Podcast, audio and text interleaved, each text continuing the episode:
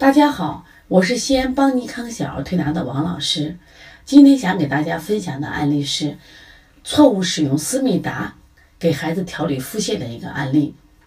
前天我们调理中心来了一个宝宝，当时的症状是因为积食引起的高烧，孩子舌苔厚有口气，大便胃通，腹胀，我们就采取了消食导滞通便的方法给孩子做推拿。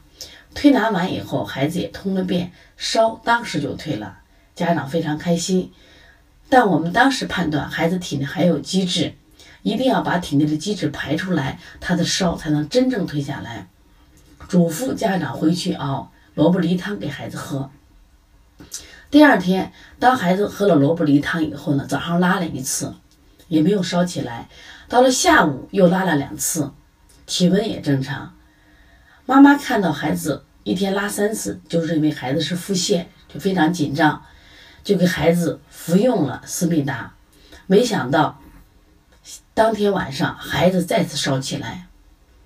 在这里，我想给大家普及的时候，像这样的孩子，他即使是腹泻，是不应该使用止泻药的，因为不管他的发烧和腹泻，都是因为吃多了体内有积滞而引起来的。我们只有把他体内的积滞排完以后呢，孩子的身体才能达到正常的健康状态。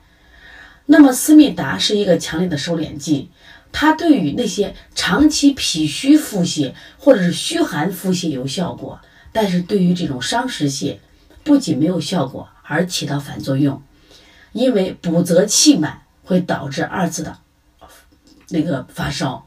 另外呢。呃，孩子一般发烧，我们也不建议用思密达。我们发现啊，临床中经常使用思密达止泻的孩子，后来都变成了便秘的小患者。所以说，希望家长们一定要慎用药，一定要学会使用正确使用药。